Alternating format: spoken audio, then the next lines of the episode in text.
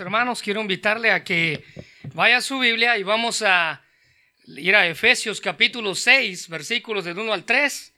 Damos gracias a Dios por lo bueno que Él es y las bendiciones que Él da a nuestras vidas.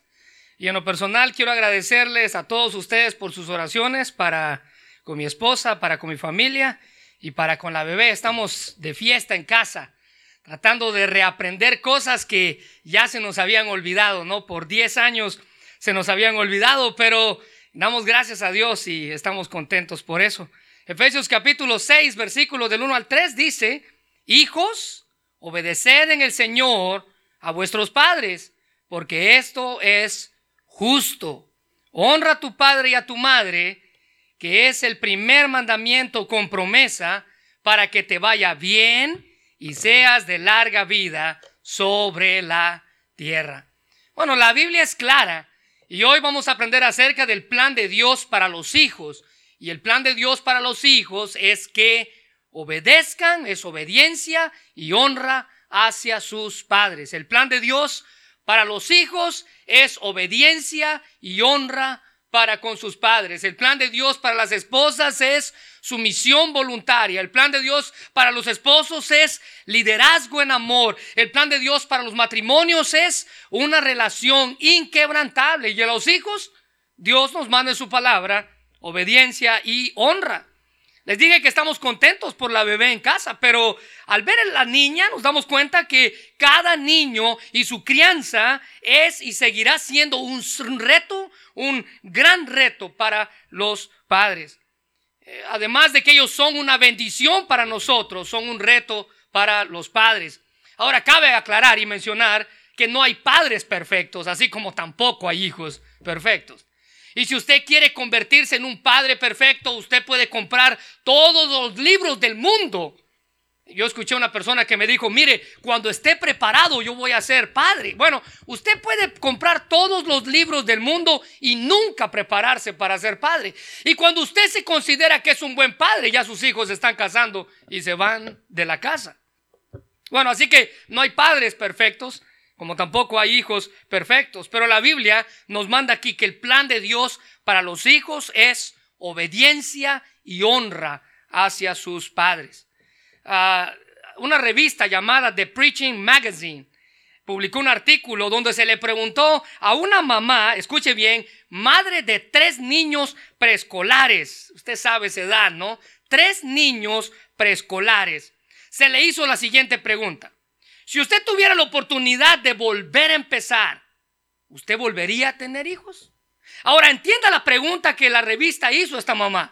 Si usted tuviera la oportunidad de volver a comenzar todo, ¿usted volvería a tener hijos?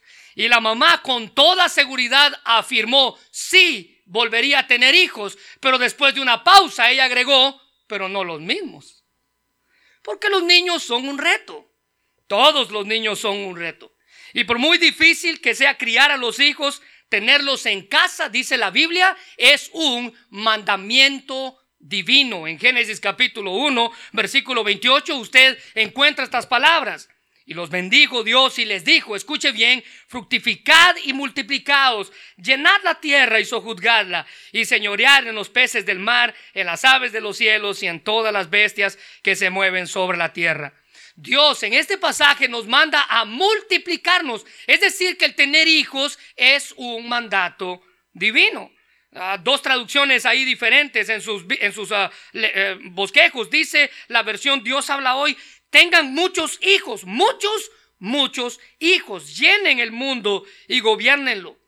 Y la palabra de Dios para todos dice, tengan muchos hijos para así poblar el mundo y ejercer control sobre él. Es Dios en su soberanía quien nos da el privilegio a nosotros los seres humanos de ser padres. El privilegio a los seres humanos de ser padres.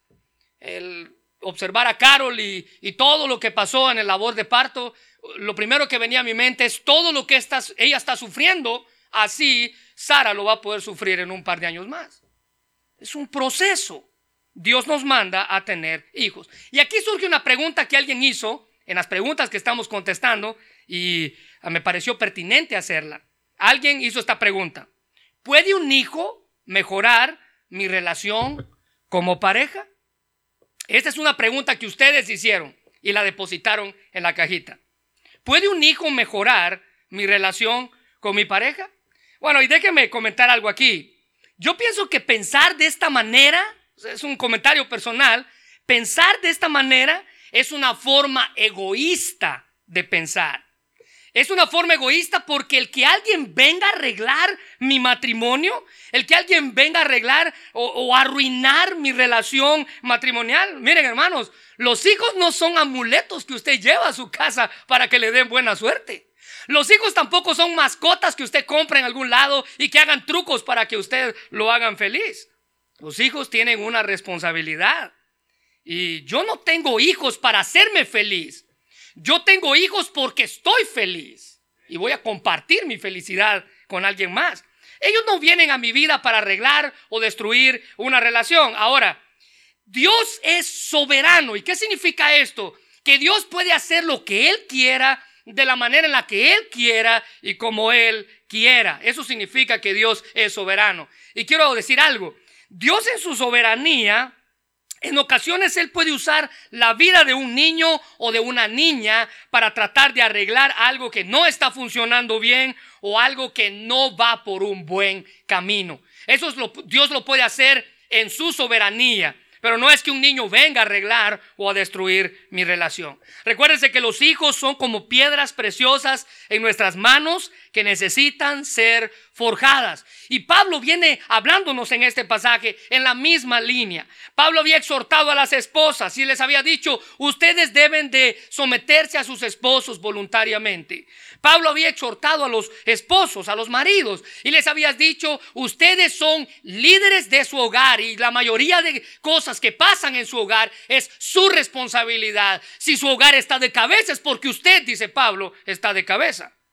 Y Pablo dijo a los matrimonios la semana pasada, hablando de la familia y hablando de los matrimonios, dijo que los matrimonios son una relación inquebrantable. Él estaba, el apóstol Pablo estaba moviendo sistemáticamente a través de toda la familia, descubriendo el deber de cada uno de los miembros de la familia y mostrando lo que significa la sumisión mutua y cómo podemos expresarla de muchas maneras. Por ejemplo, la esposa se somete o muestra sumisión a su esposo debido al respeto que ella tiene por él. El hombre demuestra someterse a su familia debido al liderazgo que él ejerce en ella. Y los hijos se someten a la familia por medio de la obediencia y la honra que ellos pueden mostrar hacia sus padres. Pablo ahora centra su atención en el capítulo 6, versículo 1, hacia los hijos. Mira el versículo 1, hijos, y háganle un círculo. Porque aquí no solamente se refiere en particular a niños pequeños, sino que la palabra hijo se refiere a una descendencia. No importa si usted tiene 40, 50, 60 años, usted sigue siendo un hijo. Así que no solamente se refiere a niños pequeños, sino a su descendencia. Pero algunos comentaristas sugieren que esta frase hijos tiene que ver con la edad en la que los niños comienzan a ser responsables.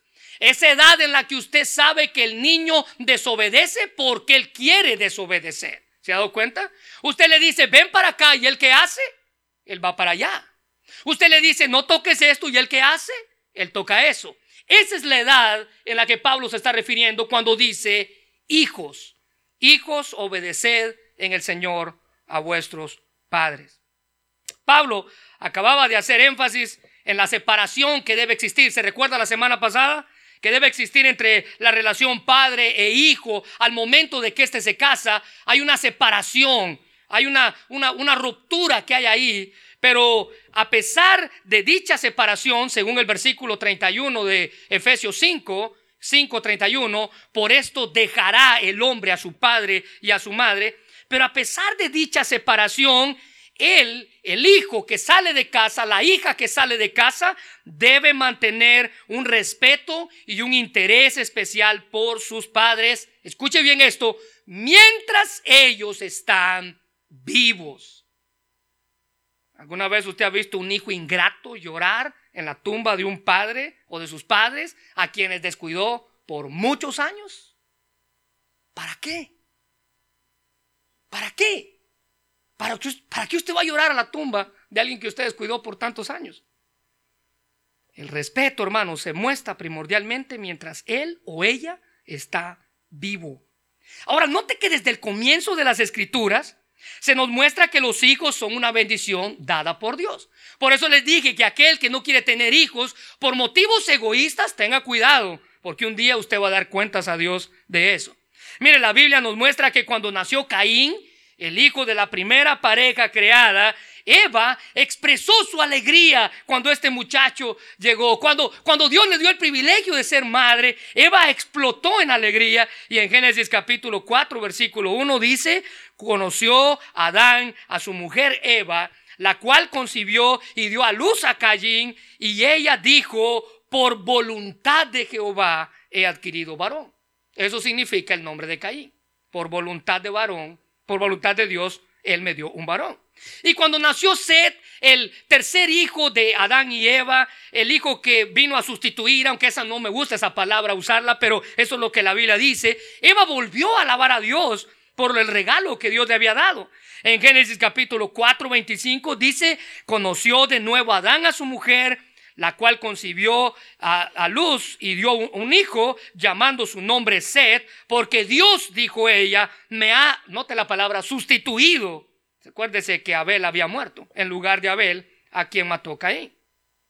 Cuando Dios bendijo a Lea con hijos, la esposa de Jacob, recuérdese que Jacob la veía a ella con desprecio porque ella no podía tener hijos, pero cuando Dios le dio la oportunidad de tener hijos, ella reconoció la gracia de Dios en su vida.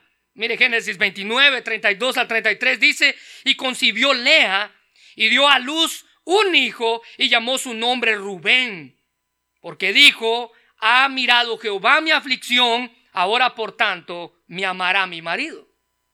Pero en el versículo 33 de Génesis 29 dice la Biblia que ella volvió a concebir otra vez y dio a luz otro hijo, por cuanto yo Jehová que yo era menospreciada, me ha dado también este otro hijo y llamó su nombre Simeón. Así que la venida de un niño al hogar nunca era de tristeza, nunca fue de reproche, Nunca fue de no planeado. ¿Se recuerda que hemos hablado de eso?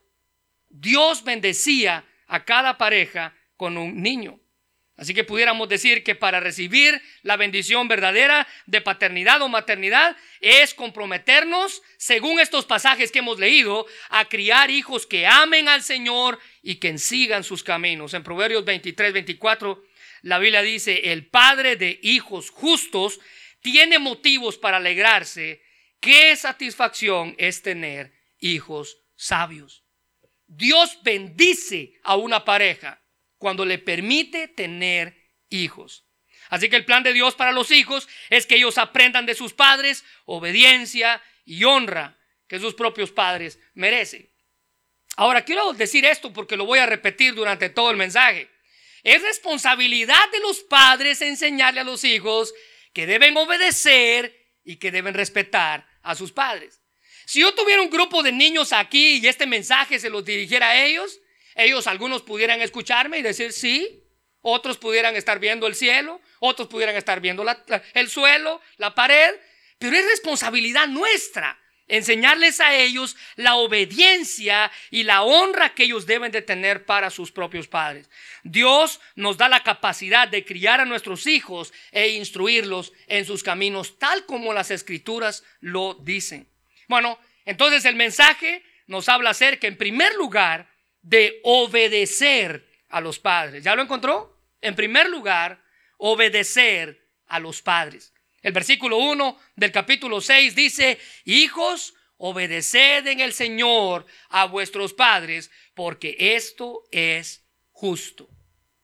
Así que hermanos, el obedecer tiene que ver con la acción. Usted hace obediencia, usted produce obediencia, usted obedece. Y las instrucciones que Pablo nos da aquí son notables y es una sencilla ah, orden sencilla y directa orden. Ustedes, hijos, obedezcan y punto. No será ninguna explicación. No se dice si deben de obedecerlos si ellos son buenos. No se dice si deben de obedecerlos si ellos les compran todo lo que usted les, todo lo que usted quiere. No, simplemente obedezca. No hay una larga lista de deberes ni una serie compleja de instrucciones. Un simple mandato. Obedecer. Obedezcan. Pero dentro de esta simple instrucción están encerradas todas las demás instrucciones como por ejemplo amar a Dios, amar a sus hermanos, amar a su prójimo y todos los demás preceptos morales que Dios estipuló en su palabra. Normas morales y espirituales que poco a poco se han deteriorado gradualmente hasta que muchas familias quedan literalmente destruidas por ignorar cuál es el plan de Dios para cada uno de los miembros de la familia. El obedecer aquí significa oír bajo o como un subordinado. Escuche bien. Obedecer aquí significa escuchar con atención, prestar atención o conformarse a un comando o a la autoridad.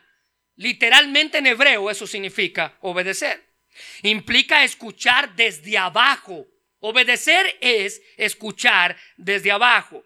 Escuchar con total atención y responder de manera positiva a lo que usted escucha. Los hijos deben colocarse por debajo de las palabras y la autoridad de sus padres. Eso es lo que la Biblia manda. En Proverbios capítulo 1, versículo 8 y 9 dice, Oye, hijo mío, la instrucción de tu padre y no desprecies la dirección de tu madre. ¿Cuánto usted y yo no hubiéramos evitado si hubiéramos puesto esas dos cosas en práctica cuando éramos más jóvenes? El versículo 9 dice, porque adorno de gracia serán a tu cabeza y collares para tu cuello. Es decir, que cuando un hijo obedece la instrucción de su padre y sigue la dirección de su madre, dice Salomón, está cumpliendo con el plan de Dios para los hijos. Y como beneficio de ese plan, como beneficio para ellos, el plan de Dios viene a ser adorno para su cabeza como una corona. Y viene a embellecer su cuello como un, como un collar, como un diamante. Así de importante es para un hijo obedecer a sus padres. Así que la orden es simple, obedezcan. Los niños deben obedecer a sus padres. Esto no solo significa que los hijos tienen la responsabilidad de obedecer, sino que también significa que los padres tienen la responsabilidad de enseñarle a sus hijos la obediencia. Y déjeme decirle que ese es uno de los trabajos más importantes para los padres. Son los padres, son los padres los encargados de ayudarles a ellos a obedecer. Ellos no obedecen por sí solos. Ellos deben darse cuenta de la tarea de instruirles, ustedes como padres, instruirles constantemente desde que ellos son muy pequeños, para que cuando ellos crezcan sean los mismos padres los que cosechen lo que por tantos años ellos han sembrado. Usted no va a cosechar nada que usted no haya sembrado en sus corazones. Es triste ver muchos padres frustrados y amargados con la vida por el camino que sus hijos han tomado. Pero tenemos que preguntarnos algo cuando usted encuentre un padre así, o probablemente usted es un padre así. ¿Fui fiel a la enseñanza en sus vidas desde que estaban pequeños? ¿Me esforcé porque ellos aprendieran? ¿Me esforcé porque ellos conocieran de Dios? ¿Conocieran qué es lo que Dios quiere para ellos? Probablemente no. Porque hay cosas más importantes que hacer. Hay que trabajar, hay que divertirse, hay que hacer lo que nos gusta en lugar de criar hijos. Bueno, Pablo afirma aquí que los hijos deben obedecer a sus padres, note esa frase, en el Señor. ¿Ya lo encontró? Subráyelo. En el Señor. Esto se refiere que es de mucho agrado para Dios que los hijos obedezcan a sus padres. Obedecer a, a los padres, dice Pablo, por causa del Señor. Los hijos obedecen a los padres como un reflejo de su obediencia al Señor. Colosenses 3:20 dice, hijos, obedeced a vuestros padres en todo, porque esto, subraya esto, agrada al Señor. Le place, le agrada, le da satisfacción al Señor. Así que los padres se colocan en la brecha entre los hijos y Dios, mientras los hijos se encuentran en edad muy corta para mantener una relación plena y madura con Dios. Son los padres los responsables, son los padres los, los intermediarios entre Dios y sus hijos. Los padres se convierten en mayordomos de, de Dios y su autoridad delegada para con sus hijos. La única excepción a esta obediencia lo que dice aquí, hijos obedeced en el Señor a vuestros padres porque es bueno, hijos obedeced en, vuestro, en el Señor a vuestros padres porque esto le agrada a Dios. La única excepción a esa obediencia, al igual que la sumisión con sus esposas, es una cuestión de hacer lo malo. ¿Qué quiero decir con esto? Usted como hijo no tiene que obedecer a sus padres cuando estos lo están incitando a usted a hacer lo malo. No tiene que hacerlo. Recuérdese que usted, esposa, no tiene que hacer algo o someterse a su esposa cuando él está a su esposo cuando él está incitando a hacer algo malo. No tiene que hacerlo porque usted, antes de ser esposa, es una hija de Dios. Y sus hijos, antes de ser sus hijos, son hijos de Dios. Ejemplos de esto, hermano, como por ejemplo, emborracharse. Usted no puede obedecer a un papá que le está invitando a usted para que se emborrache con él. Usted no puede obedecer a un papá que le está invitando a usted para que se drogue con él. No. Usted tiene que rechazar ese mandato, a fumar o cualquier otra cosa. Pedro y Juan dijeron en Hechos capítulo 4, versículo 9, pero Pedro y Juan explicaron, es justo delante de Dios obedecerlos a ustedes en vez de obedecerlo a Él. Y la respuesta es no. Dios nos ha mandado a nosotros, dijo Juan, dijo Pedro, a obedecerle a Él primero antes que a los hombres. Júzguenlo ustedes mismos, dicen ellos. Así que la razón básica por la que los hijos deben obedecer a sus padres es muy sencilla. Versículo 1, porque esto es justo. La nueva traducción viviente dice, porque es lo correcto. Usted como hijo obedece a sus padres porque es lo correcto es lo que se debe de hacer. Lo correcto es de la situación, no se fundamenta en si los padres son buenos, dije, o si ellos son malos. No es lo que la psicología diga, no es lo que el psicólogo le diga a usted, usted tiene que obedecerlos. Eso es lo correcto. No es lo que alguna teoría humanista afirme, es lo justo, lo correcto delante de Dios. Y note que esa frase justo se refiere a lo que es correcto, lo honesto, lo íntegro, aquello que es tal como se debe hacer. Porque todo lo que Dios manda es justo y correcto. No es algo que podamos cuestionar. La orden es simple. Es lo correcto. Mira lo que dice el Salmo 119, 75. Conozco, oh Jehová, que tus juicios son justos y que conforme a tu fidelidad me afligiste. El problema con este mandato, hermanos, de obediencia de parte de Dios para los hijos, es decir, hijos obedezcan en el Señor a vuestros padres. El problema con este mandato es que por naturaleza los niños no obedecen. Por naturaleza todos somos desobedientes. Recuerde que obedecer es hacer lo que se te pide, cómo se te pide, cuándo se te pide y con la actitud correcta.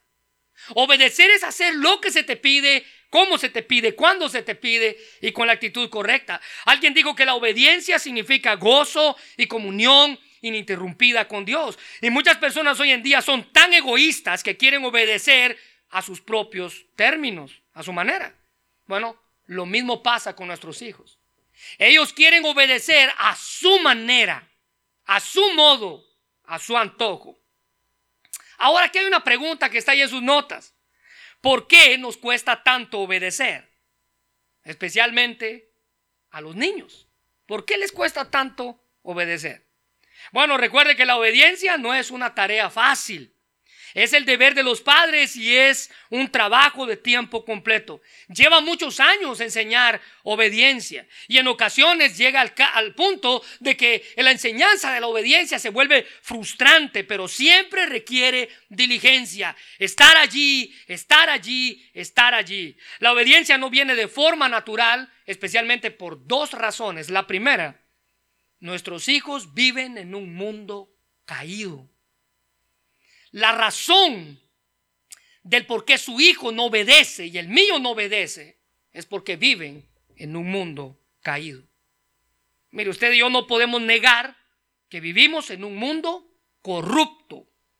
Todas las tendencias que tienen como propósito atacar la familia, divorcios, infidelidades, homosexualismo, delincuencia, etcétera, etcétera.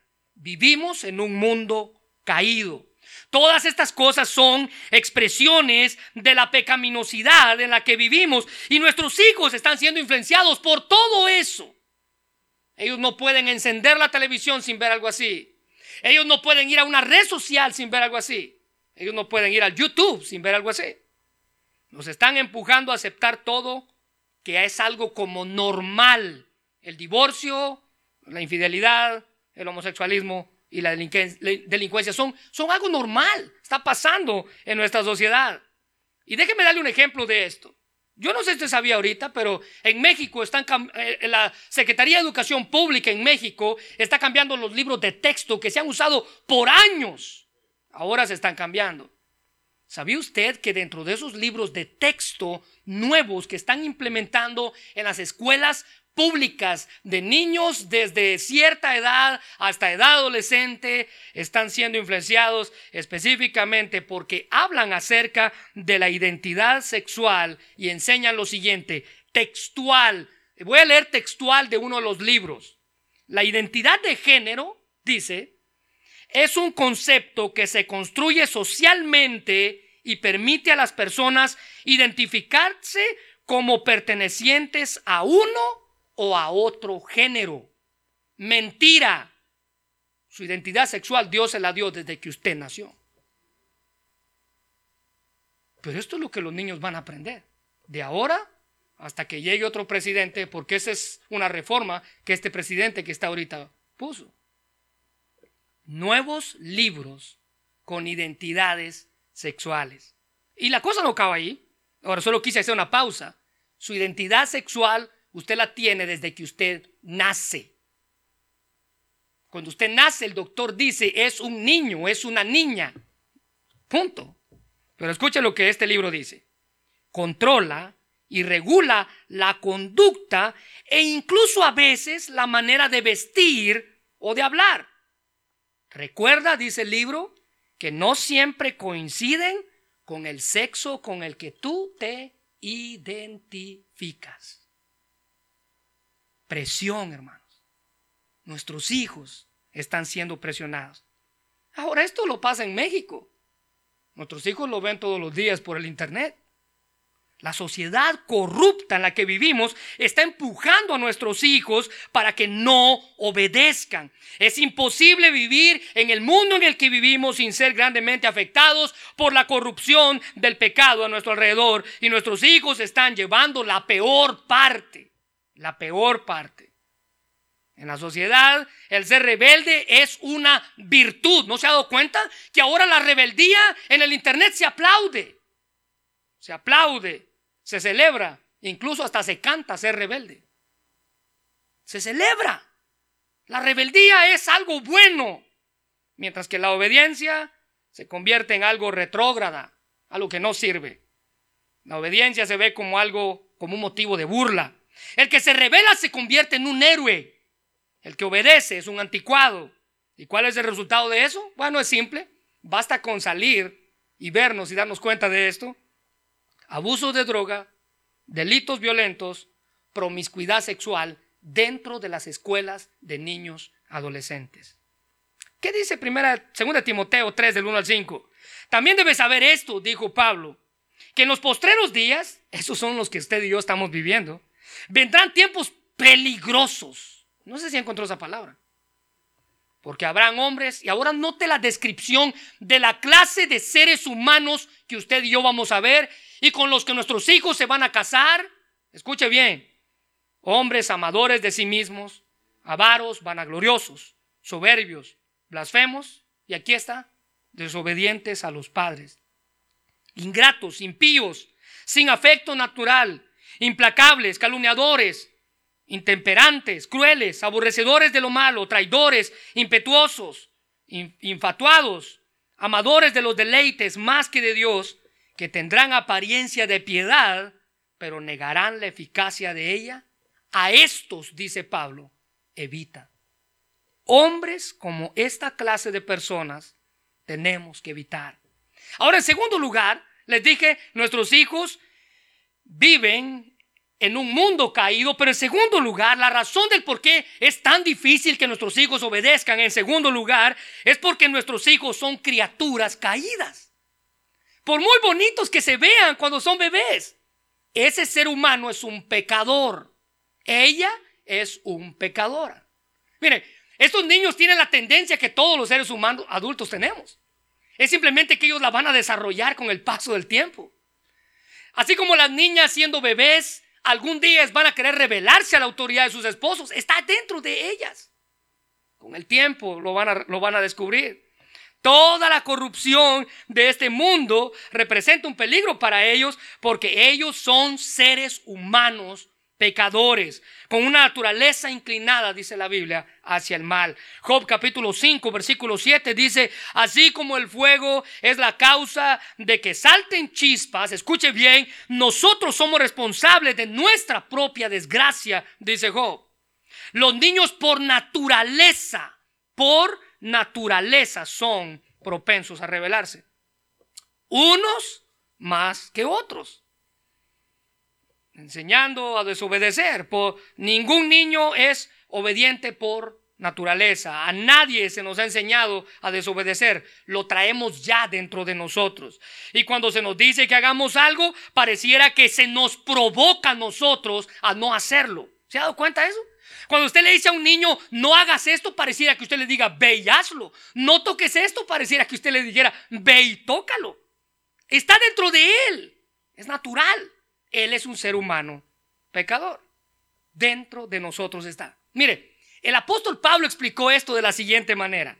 En Romanos capítulo 7, versículos 7 y 8, él dice, ahora bien, ¿acaso sugiero que la ley de Dios es pecaminosa? Escuche bien la palabra, la pregunta de Pablo. De ninguna manera. De hecho, dice Pablo, fue la ley la que me mostró mi pecado. Punto. La ley me mostró a mí, dice Pablo, que era lo malo que yo estaba haciendo. Pero ahora mire lo que él dice. Yo nunca hubiera sabido que codiciar es malo si la ley no me dijera no codicies. Pero aquí está el punto que quiero tocar, versículo 8. Pero el pecado usó ese mandamiento, usó la ley de Dios para despertar en mí, dice Pablo, el deseo de codiciar. Y yo me volví un codicioso. Dios me dijo a mí, no codicies, pero cuando yo dije, oh, esto es codiciar, entonces lo voy a hacer. Hay algo dentro de nosotros que nos dice, no lo hagas y pareciera que en lugar de eso se nos está diciendo, hazlo. Pablo termina diciendo, si no existiera la ley, el pecado no tendría ese poder. Mire hermano, todo niño desde que comienza a moverse prueba que esto es verdad. Cuando usted le dice que no toque algo, lo primero que él hace va y lo toca. Tan pronto como usted se da la vuelta, él fue a agarrar lo que usted le dijo que no agarrara. Exactamente lo que pasó con la primera pareja creada en el huerto del Edén. Dios les dice, no coman de ese fruto y cuando Dios se va, lo primero que ellos hacen es comer. De ahí la importancia de que un padre no puede ser pasivo cuando de enseñar obediencia se trata en casa. Tampoco puede renunciar ni rendirse antes de terminar su tarea, enseñar obediencia. La lucha, hermanos, por enseñar a los niños a obedecer, simplemente es hacer más, se va a hacer más difícil cada vez que ellos van creciendo. Y a veces pensamos que las cosas mejoren cuando ellos crezcan y sean adultos. No. Cuando el niño crece, los problemas crecen con él. Y si usted ahorita tiene un bebé y sus, sus, sus problemitas son pequeñitos, espérese a que sea un adolescente y va a ver que sus problemas van a ser del tamaño que él esté. Y cuando él sea un adulto, los problemas crecen junto con él. Él nunca, deja de ser hijo, al igual que usted nunca deja de ser padre. Isaías 28, 10 nos da una instrucción. Una y otra vez se nos repite todo, dice Isaías, línea por línea, renglón por renglón, un poquito aquí, otro poco allá. Así es como nuestra instrucción debe de ser sobre la obediencia. Ahora, en segundo lugar, el plan de Dios para los hijos es, en primer lugar, obedecer a sus padres, pero no en segundo lugar, honrar a los padres. El versículo 2 dice, honra a tu padre y a tu madre, que es el primer mandamiento con promesa. Ahora les dije que la obediencia tiene que ver con la acción. La honra tiene que ver con la actitud que usted tenga hacia sus padres. Una actitud justa, dice el apóstol Pablo, es la honra. Que la palabra honra literalmente quiere decir premiar o fijar a valoración sobre.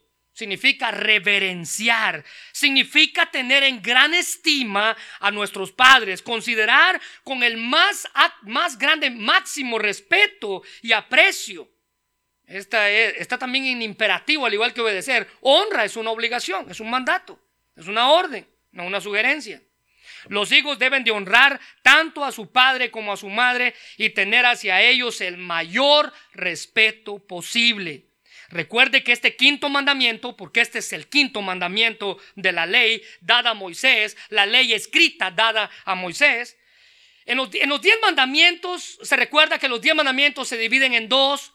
Cuatro es de mi relación, de mi relación del hombre hacia Dios y seis de los siguientes mandamientos son de la relación del hombre para con el hombre. Ahora note esto. Curiosamente, este, el quinto mandamiento, es el primer mandamiento de la relación del hombre para con el hombre. ¿Qué quiere decir eso? Que de la relación que el hijo tenga para con sus padres va a depender todas las otras relaciones que él pueda tener. Este es el punto de partida dice el apóstol Pablo. Es la base de todas las relaciones terrenales, el deber de un hijo de honrar a sus padres. Éxodo capítulo 20, versículo 12, usted encuentra los diez mandamientos y este es el quinto. Honra a tu padre y a tu madre para que tus días se alarguen en la tierra que Jehová tu Dios te da. Pablo simplemente está citando al quinto mandamiento. Matthew Henry afirmó lo siguiente, hablando del quinto mandamiento. El quinto mandamiento se refiere a los deberes hacia nuestros padres. Honra a tu padre y a tu madre. Y esa honra, dice Matthew Henry, incluye estimarlos, lo que demuestra en nuestra conducta la obediencia a sus mandatos legítimos. Ir cuando ellos nos llamen. Ir donde ellos nos envíen. Hacer lo que ellos nos piden refrenarse de lo que ellos nos prohíben. Y esto, como hijos, hacerlo alegremente a partir de un principio de amor. Además, concluye Matthew Henry, la sumisión a sus consejos, a sus correcciones, esforzarse en todo para dar comodidad a los padres y hacer feliz su vejez, mantenerlos si es necesario. Y aunque honrar, escuche bien, aunque honrar a nuestros padres puede cambiar a medida que llegamos a la edad adulta, recuérdese que hay un principio de reparación, de separación. El hijo adulto debe separarse de sus padres, pero nunca olvidarse de ellos. Lo mencioné la semana pasada. Cuando los lazos de la vida familiar, dijo alguien, se rompen, cuando el respeto por los padres falla, la comunidad se vuelve decadente y no vivirá mucho tiempo. En Deuteronomio capítulo 5, versículo 16, encontramos el mismo mandamiento, pero ahora se les da a la nueva generación, la generación que iba a entrar a la tierra prometida. Y el mandato es simple, honra a tu padre y a tu madre como Jehová tu Dios te ha mandado, para que sean prolongados tus días y para que te vaya bien sobre la tierra que Jehová tu Dios te da. Aquí no encontramos, hermanos, nada más. Aquí encontramos el único mandamiento. Aquí encontramos el único mandamiento de la relación para con la familia. El principio esencial, les dije, de todas las demás relaciones humanas. Una persona que crece con un sentido de respeto y de obediencia para sus padres, él va a tener como fundamento necesario respetar y obedecer la autoridad en las escuelas. Alguien que crece obedeciendo a sus padres y honrando a sus padres no tiene problema con autoridad en la escuela, no tiene problema con autoridad en la calle, no tiene problema con nada de autoridad. Levítico 19:3 se nos encuentra y se nos manda esto. Cada uno de ustedes respete a su papá y a su mamá, porque yo soy el Señor su Dios. ¿Tiene dudas usted todavía acerca de este mandamiento? Bueno, el respeto y la honra hacia sus padres era tan importante para Dios que en la ley se estipulaba un castigo severo para todos aquellos que eran ingratos con sus propios padres. Éxodo 21:15 dice, el que hiriere a su padre o a su madre morirá. Así de simple. ¿Era usted alguien que se dedicaba a avergonzar a sus papás, a herirlos, a hacerles daño? La ley decía que usted tenía que morir. Versículo 17 de Éxodo 21. Igualmente, ahora note aquí, el que maldijere. ¿Alguna vez usted ha escuchado a alguien insultar a sus padres? Insultarlos con desprecio, reprocharles. Si usted estuviera en la ley, dice Éxodo 21, 17, igualmente el que maldijere a su padre o a su madre, también va a morir. Usted no necesita tocarlo, dice Dios. Simplemente maldígalo y usted va a morir. Levítico 29 dice, todo hombre que maldijere a su padre o a su madre, de cierto morirá, a su padre o a su madre maldijo, su sangre será sobre él. En el antiguo Israel, hermanos, el maltrato físico o verbal contra un padre era digno de una sentencia de muerte, un delito grave. Y hoy en día lo tomamos como algo normal. Hoy en día muchos padres hasta se ríen cuando sus hijos los insulta. ¿Ha visto usted eso? A un padre riéndose cuando su hijo viene y le dice una grosería. a veces he escuchado a papás que dicen, es que así aprenden a hablar los niños, déjelo. Déjelo que diga malas palabras. Así aprenden a hablar. Una vez mi mamá me decía eso, que los niños aprenden a hablar diciendo malas palabras. Y mi respuesta fue, entonces los hijos de los cristianos son mudos. No, no aprenden a hablar así. Pero ¿sabe qué usted, usted le está enseñando? Que si ellos dicen palabritas cuando están chiquitos, le van a poder decir a usted palabrotas cuando usted, usted, esté, usted esté viejo y ellos estén grandes. Y usted no va a tener nada más que reírse tal y como lo hacía cuando era niño. Porque era gracioso, ¿no? Cuando es niño. Porque no es gracioso ahora que son adultos. El problema, hermanos, es que cuando ese niño crezca, él seguirá pensando que es algo divertido. Hace un par de semanas estaba escuchando las noticias y escuché la noticia de un señor de 70 años. Escuche bien. Un señor de 70 años que en este país ya se considera alguien que está en un periodo de disability, 70 años. Pagó su casa como por 20 años en el estado de California. Pero él, siendo un inmigrante ilegal, sacó su casa a nombre de su hijo, su hijo mayor, quien sin decirle nada a este señor de 70 años y su esposa como de 65, vendió su casa tanto que un día llegaron sus nuevos dueños, tocaron la puerta de su casa y le dijeron, bueno, venimos a habitar nuestra nueva casa. 70 años. Es impensable que a sus 70 años él vuelva a comprar otra casa. Y es impensable que él pueda llegar a pagarla. Pero esa es la tristeza que nuestra sociedad está viviendo hoy, en nuestros días. Solamente en los Estados Unidos, escuche bien esta estadística, ocurren por lo menos 8 millones de ataques serios de hijos hacia sus padres, solamente en Estados Unidos.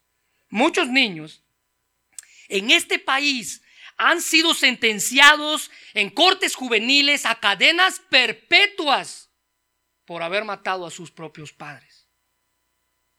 Enojados simplemente por ser disciplinados, o porque papá no me, no me compró el PlayStation, o porque mi papá no me compró lo que yo quería, enojados con sus padres, terminan haciéndoles daños. ¿Sabía usted que eso es parte de la psicología moderna? La psicología moderna dice, no castigues al niño, déjalo que se desenvuelva. No le hagas daño, vas a reprimir su alma, vas a reprimir su espíritu. Deja que él se desenvuelva y que él haga lo que él quiera. Porque cuando él crezca, todo eso va a pasar. Esa etapa en su vida va a pasar. Psicología moderna.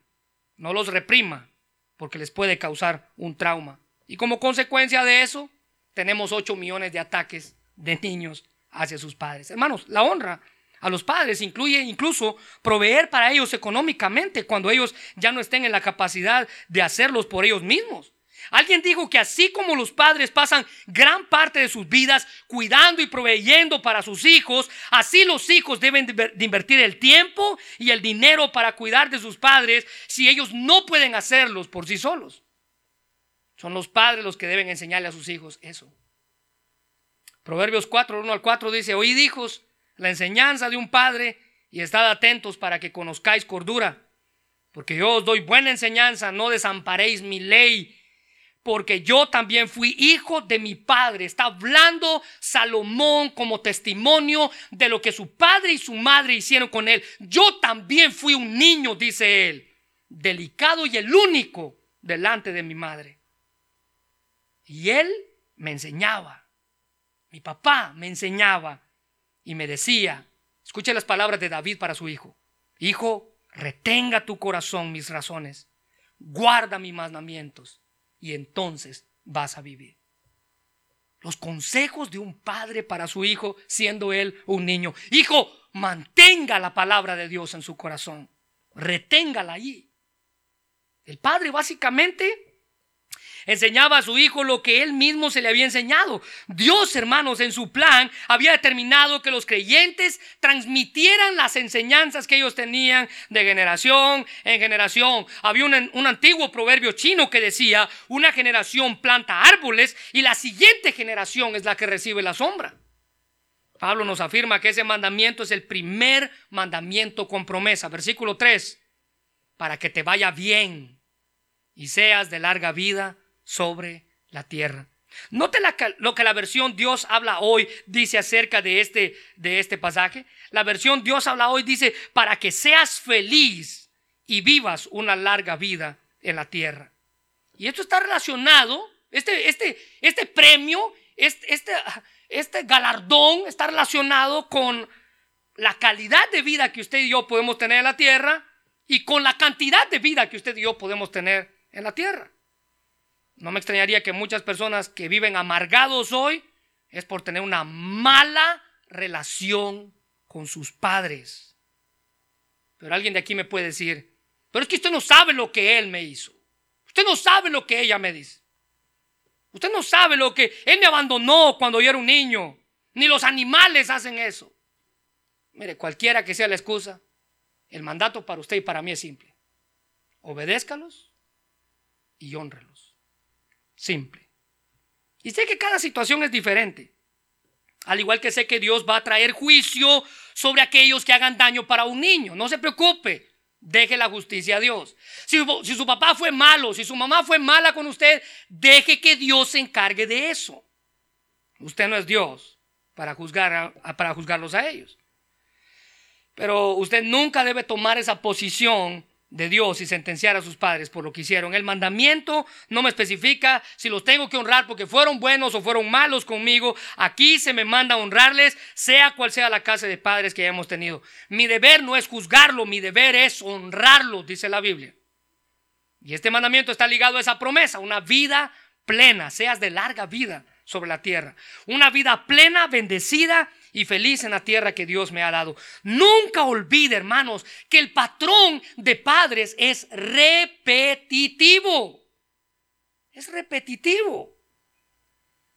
Y así como usted es con sus padres, así sus hijos van a ser con usted. No se preocupe. Es el ejemplo que ellos están viendo. Así como ustedes con sus padres, así es como ellos van a ser con usted. Ningún otro mandamiento va acompañado con una promesa. Es repetitivo el patrón, así serán con usted. Así que el asunto es fácil. Si queremos vivir más y tener una vida plena y llena de bendiciones en la cual disfrutemos de lo que Dios nos ha dado, debemos honrar a nuestros padres. Ningún otro mandamiento va acompañado con una promesa. Proverbios 3, del 1 al 4 dice, Hijo mío, no te olvides de mi ley y tu corazón guarde mis mandamientos. Se parece mucho al otro pasaje porque largura de días y años de vida y paz te aumentarán. Nunca se aparten de ti la misericordia y la verdad. átalas a tu cuello, escríbelas en la tabla de tu corazón y hallarás gracia y buena opinión ante los ojos de Dios y de los hombres. Dios nos manda a nosotros a guardar el consejo de nuestros padres. Ahora mire, termino con esta última exhortación. Deuteronomio 27, 16. Maldito el que deshonrare a su padre o a su madre. Y dirá todo el pueblo, amén, como diciendo, así sea, así sea. Ahora, mire, esta palabra, maldito, en ese pasaje, tiene que ver con una maldición severa. Algo que vamos a tener que cargar por el resto de nuestras vidas. Hemos visto hijos que matan a padres, que se burlan de ellos. Y escuche bien, un hijo que hace daño a un padre nunca se va a quedar sin castigo.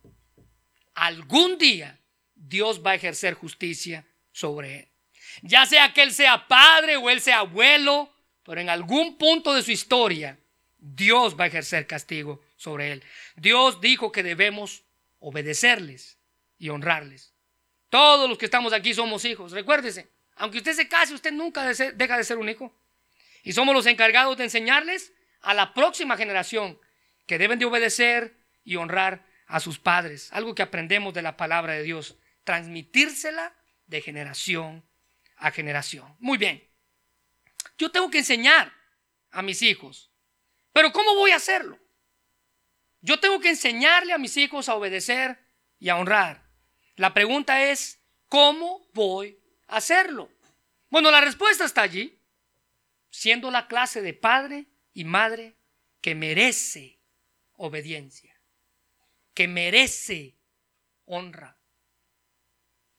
Si usted quiere que se le haga fácil enseñanza a sus hijos de la obediencia y la honra, simplemente sea usted un padre que merezca ser honrado, que merezca ser obedecido. ¿Cómo podemos lograrlo? Bueno, en primer lugar, amándolos. Amándolos. Mire, el hecho de que a usted no lo hayan amado cuando usted no era niño no es un pretexto. Usted y yo podemos enseñarle a ellos por medio de amarlos. En segundo lugar, podemos enseñarle obediencia y honra por medio de animarles. Es triste ver cómo padres se dedican a apachar a sus hijos, a compararlos. Eso vamos a ver la próxima semana. Anímelos. Usted debe de ser el porrista número uno de sus hijos. Probablemente usted y yo no cumplimos muchas de nuestras metas porque alguien no nos aplaudió, no nos animó y no nos dijo, usted puede, siga adelante. Anímelos, ámelos. En tercer lugar, guíelos. Ellos son como personas ciegas caminando en este mundo perdido. Si usted no los guía, no se preocupe. Alguien más lo va a hacer en la calle. Si usted no los guía, no se preocupe. Los libros de texto en la escuela lo van a hacer por usted. Guíelos. En cuarto lugar, instruyalos. Deles eso que ellos necesitan los niños necesitan amor. Los niños necesitan instrucción. Y por último, y creo que aquí es donde muchos flaquean, diviértase con ellos. Él no va a volver a tener tres años más. No va a volver a tener. Esa niña no va a volver a tener cinco años otra vez. Disfrute cada etapa de su vida cada etapa. Porque cuando ellos crezcan y se vayan de casa, ya no son más suyos. Y todo lo que usted puso en sus corazones, ahora va a ser probado por este mundo en el que vivimos. Es una responsabilidad. A los hijos se nos manda obedecer y honrar. ¿De dónde lo van a aprender? De usted como padre. Esfuércese cada día por ser esa clase de ejemplo en ellos. Vamos a orar, Señor. Gracias por tu palabra. Gracias, Señor, porque no hay ningún lugar al cual podemos acudir a refugiarnos, Dios, si no es a tus brazos. Y en esta hora queremos refugiarnos ahí, Señor. Queremos estar allí. Queremos vivir allí. Queremos entender que como padres tenemos una responsabilidad. Aunque el mandato es para los hijos, Dios, el mandato implica a nosotros también. Señor, ayúdanos a poder instruirlos de la manera en la que tú demandas por nosotros, para ellos. Ellos han sido puestos en nuestras manos como perlas preciosas que necesitan ser cuidados.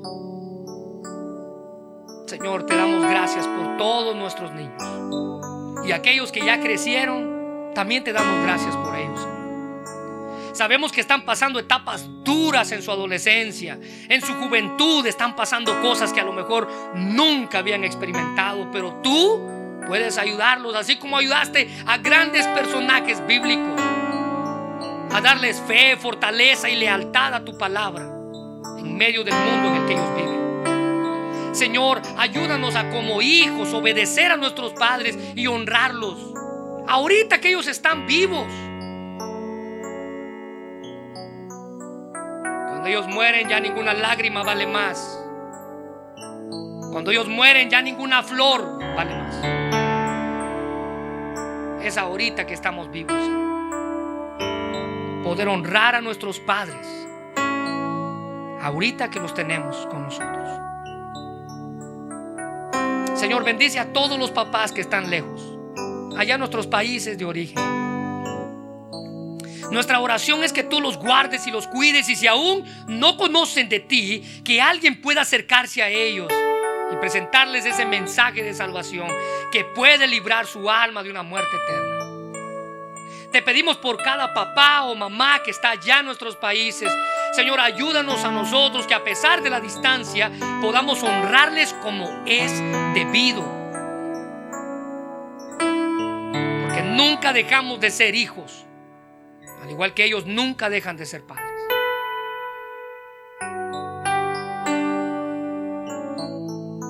Hermanos, si hay algo que debería de ponernos a nosotros de rodillas, es el bienestar de nuestros hijos. Ese mundo del cual les acabo de hablar. De rodillas. Pidiéndole a Dios por ellos. Por las cosas que van a enfrentar. Por las cosas que van a vivir. Si usted tiene a su hijo allá a la par, le pido que ponga su mano sobre él y le diga, Dios, gracias por él. Te pido que lo bendigas y que seas tú quien lo instruya. Ayúdame a mí a ser de ejemplo para Él. Ayúdame a mí a cada día darle la instrucción que necesita. No importa la edad que Él tenga. Dios, dame sabiduría. Porque mis hijos te pertenecen. Mi Dios, gracias por tu palabra que se quede en nuestra mente y en nuestro corazón. Y ayúdanos a vivir para ti a cada momento. En el nombre de Jesús. Amén.